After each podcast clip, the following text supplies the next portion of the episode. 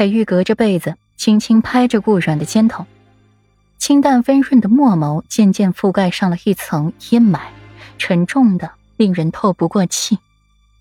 西岐传回来消息，顾莲有孕三月，误食大量的红花，流产大出血而亡。自己的两个孩儿也相继夭折，长孙太子悲痛万分，至此一病不起，至今缠绵病榻。可是莫奇来报，长孙允曾在杏花村外的一间茅屋出现，仿佛是在寻人，最后恼怒，一把火烧了那茅屋。杏花村，江南以南的小村庄，长孙允去了江南，去江南做什么？寻故人吗？裴玉的眼角低垂，墨眸愈发的寒凉了，嗓音淡淡：“冉冉，乖，快些睡吧。”睡醒了，什么事都没了。顾然有气无力的瘫倒在了床上，头发凌乱的铺满了红疹，脸色潮红，美眸泛着水光，直勾勾的盯着床前看似衣冠楚楚。实则禽兽不如的男人，红唇湿软，小脸枕在了软枕上面，尽显媚态，露出来的一只玉臂布满了暧昧的痕迹。裴玉扣好了腰间玉带，面对着顾软，唇角漾起了一抹漂亮的弧度，看着床上妖娆妩媚的女人，只有他才知道，这锦被之下隐藏着怎样的香艳风景。将湖毯上的东西收拾好，裴玉这才慢慢过来哄着小美人儿。奈何这回小美人似乎气得有些狠了，哄了好一阵都不见松动，有要和自己和好的意思。滚！不许碰我！不想见到你！你给我滚！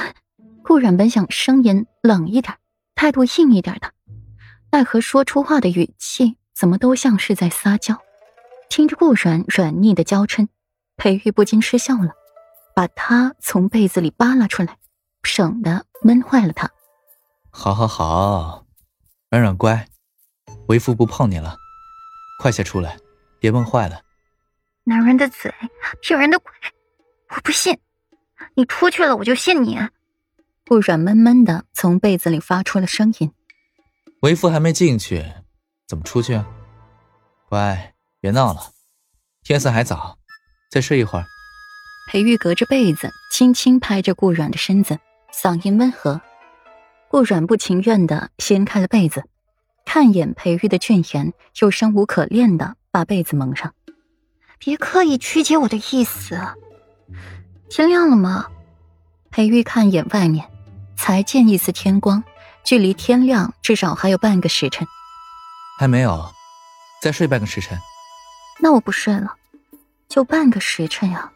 见顾软是真没要睡的意思，裴玉莲起身去给他找衣服，扶着他起来，亲自给他更衣梳洗，把丫鬟们干的活儿，裴玉都给揽到了自己的身上。梳洗完之后，天色才微亮。顾软打打哈欠，看着镜中的裴玉，专心致志的给自己弯发。都怪你，会西的满月宴你也不早说。这下满月礼我都没备，你让我空着手去。顾软涂匀了唇脂，才愤愤不满的控诉道：“好，都是为夫的错，没有早些告诉软软，软软不生为夫的气了，好不好？”裴玉好耐性的哄着顾软：“好啦，这都是为夫的思虑不周，到时候软软没有礼物送得出手，尽管推在为夫身上，如何？”裴玉拿着梳子替顾软梳发。一梳梳到尾，不过满月宴似乎迟了一些日子，早该满月的，愣是推了好几天呢。嗯，霍林把时间往后挪了些。今日你那五妹妹正好出月子，满月三十天，坐满月子则是四十天。霍林疼媳妇儿，愣是把时间给改了，惹得怡亲王连连叹息。这夫妻俩是真爱啊，孩子是意外。霍林挺不错的，不过，夫君，我觉得陛下很奇怪，而且陛下是真的看夫君你不顺眼呢。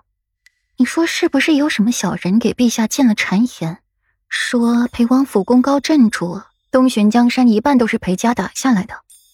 这往后这江山究竟是姓霍还是姓裴啊？